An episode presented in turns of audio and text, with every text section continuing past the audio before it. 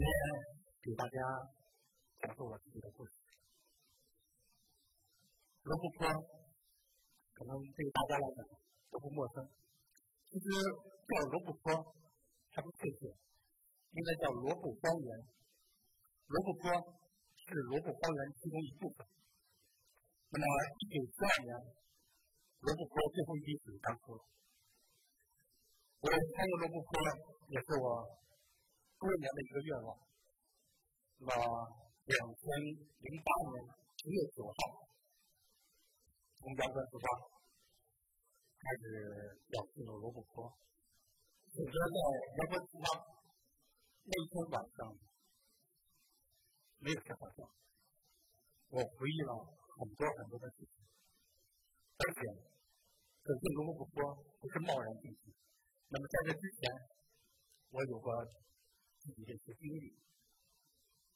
少年时，父母双亡，在学校。读了小学三年半，就离开家乡，走向社会。我想，在我那么小的时候，父母撒手人寰，离开了人世，生命是真的如此脆弱吗？经过在这么多年的打拼，给自己设定了一个目标。我没有读过万卷书，想通过什么样的路来丰富我的人生？为此，我做准备。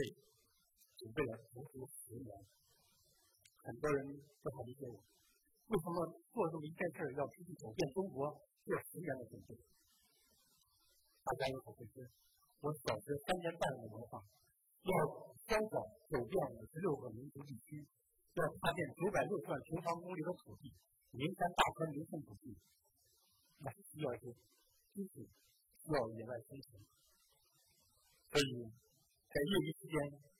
每天要读书，而且还要去锻炼身体。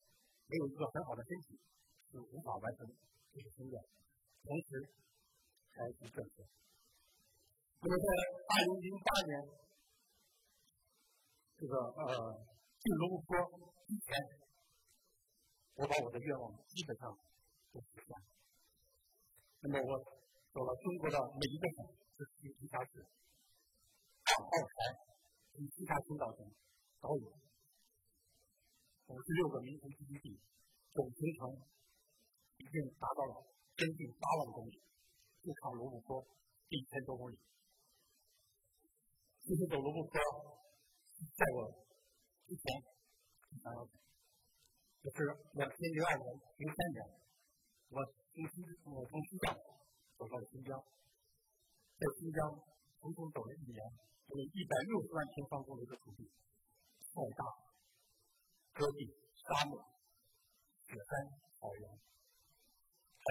各个民族在这生产生活。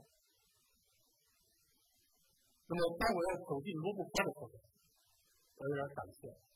我想，我还有其他别的梦想没有实现，万一在罗布泊走不出来，很可惜。那么，我临时放弃。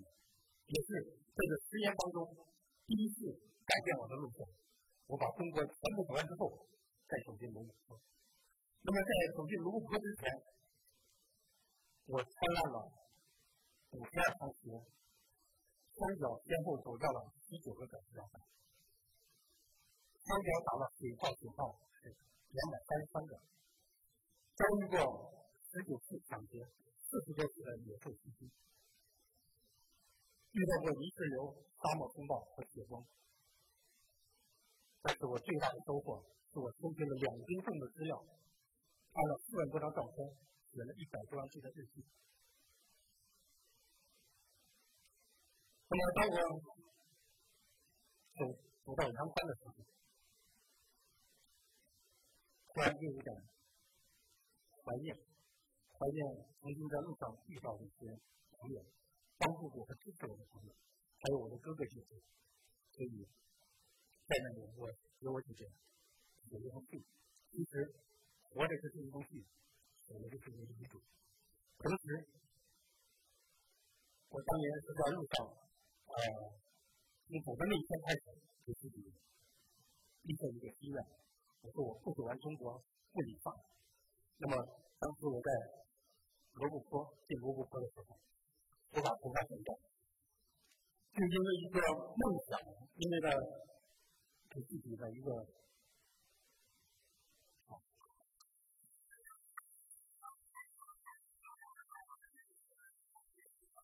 当年在路上就是那种形象，所以呃，在如果集体式打劫的时候，很多次我把打劫下来。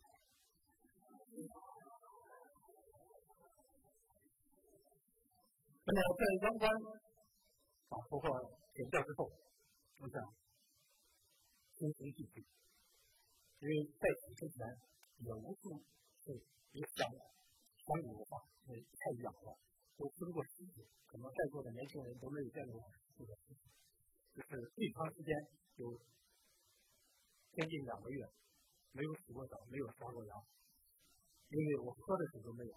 在最困难的时候，在戈壁沙漠和无人区，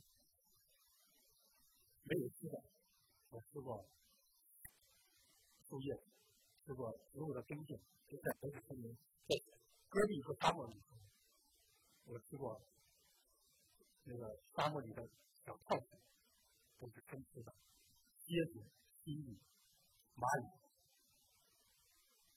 甚至有抓了蜂蜜，在。野生动物被狼吃掉的时候，送到一副空人大夫在上面抓鸡，实在没有吃。当喝的没有的时候，我就是，把自己的尿液接下来，用口罩过滤一下，放上一点消炎药，一次一小瓶盖，热喉咙。当尿液都没有的时候，我受气，用刀片把我的手指头割开，我急的血，不是喝，是在热喉咙。所以一次一次面临着死亡，一次一次的再生自我。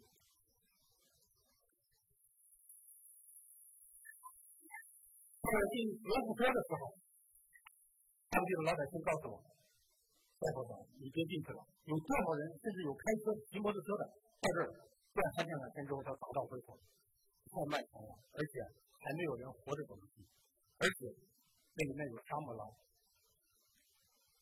我点了点头，很感谢他们告诉我里面有什么样的野生动物。但是在这之前，我遭遇过四十多次的野兽，其中在二零零二年七月十二号半夜，在西藏阿里无人区，就遇到过二十多只狼围上我的帐篷。那我是放鞭炮、烧衣服、放进入大工地，把二十多只狼用一个多小时的时间把它们终于赶跑。就是当年我烧掉的衣服，在无人区海拔四千七百多米的地方，衣服也是为就是像生命一样，里面就像一道秋衣，烧了三件衣服，兜里的钱都烧掉了，把这衣服在缸里面点燃，直接扔到狼群身上，狼毛烧焦的味道，当时都能闻到。所以我已经有了这种经历，我就开始。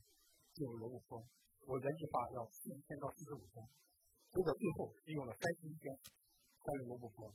那么罗布泊一片沉静的大地，给人类留下了很多美好的回忆，也留下了大量的珍贵资料。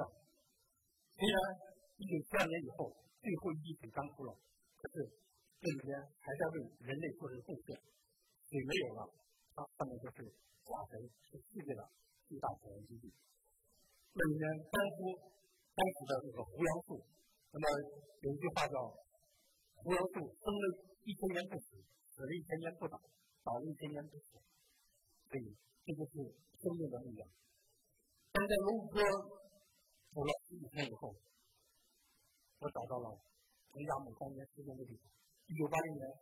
彭加木罗布泊科考带领队员，因为缺水。不是没有很缺的，他不是高手，他只能当指导。结果两天以后，他的队员找他找不到，向外求援，地毯式的搜索，直到今天我不见人，死不见尸。那么当我走到彭加木这个他最后的脚印的印记的地方，我站在那搭帐篷住了一个晚上，我给他扫扫那个他的像一段子一样扫扫墓，然后在那个墓碑下面。有一个有机玻璃盒子，我打开一看，这里面他的妻子和他儿女写的信件，还有个生前的照片，说如果有路过此地的人能帮助寻找彭加木是万分的感激。我看到之后，眼角都湿润，所以我第二天决定寻找彭加木的尸体和遗物。结果找了一天以后，没有任何发现，很遗憾的离开了彭加木的那个纪念碑。那么几天以后，我也走到了离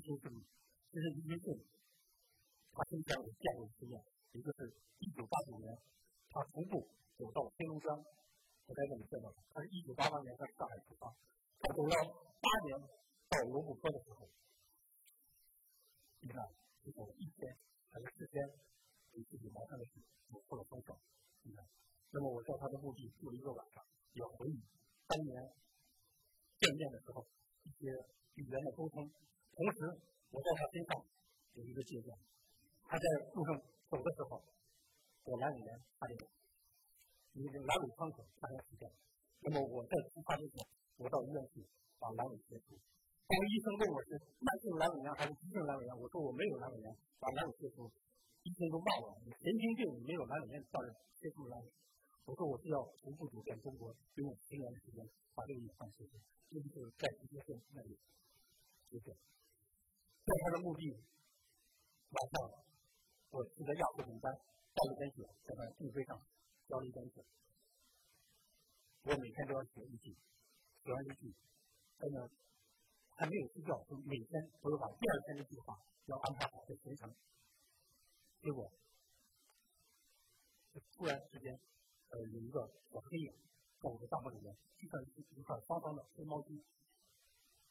捂着我的嘴，一个手压着我的脖子。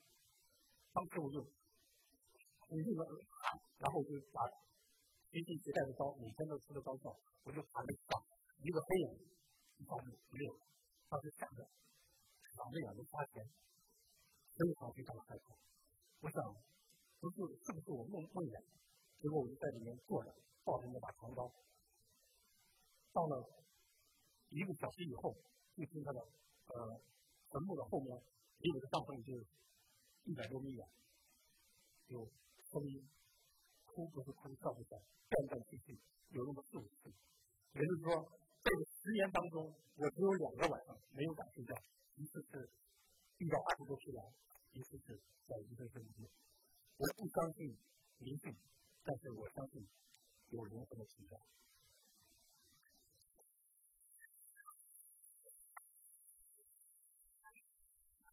那么在三月的时候，我又走到了这个楼兰古城，在楼兰古城的废墟上住了一个晚上，而且还捡到了一块陶片。那么又继续往前走，找到了第一颗原子弹试爆的地方。那么核污染区那里，呃，给自己照了几张相。同时，在那旁边有废弃的军营，在那个那个土机房，这个军营里面捡到的子弹壳和子弹夹，也都背出来。在这一天行程当中，我最想要走到的地方，就是三千八百年前有个叫古墓沟。重重太阳墓的墓地，我终于通过二十多天的时间，终于找到了这片墓地。那么，这太阳墓实际是在雅丹地貌上仔细看的时候，它那个呃墓的周围都是围着七圈胡杨树，是人工把它砸进去的。也就是说，三千八百年前古墓地现在清晰可见。那么在罗布泊走路，我发现一个还有一个心愿。因为在那里面，我要去找野骆驼，结果我还真发现了野骆驼。野骆驼的皮儿在戈壁滩上，那么我还发现了一一具野骆驼的尸体是被狼吃的，最后就剩一些骨头，我把它背回来，这是我从无人机里背出来的。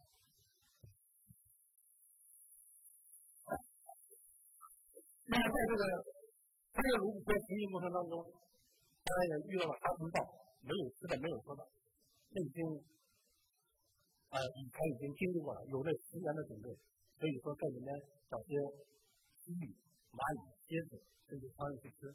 那么在里面情景当中，居然有一只狼跟了我，一只孤狼跟了我九十四公里。这九十四公里就意味着我是两天，但是我一点都没有感觉。我不知道他是要担心我，是要保护我，还是要吃掉我。但是我也不知道他是是死是活。最后我没有发现是媒体在那条做做一个直播，就这个穿越卢布说每年东珠峰的人可以说每年都有很多，但是穿越卢布说活着出来的一个人的。还没有。那么当找不到我的时候，就发现我的脚印和狼的脚印并排成平整。其实我已经很自然，在这十年当中，我遇到了无数次那种生离死。我相信我的命还是会很大。在从罗布泊走出来的时候，就是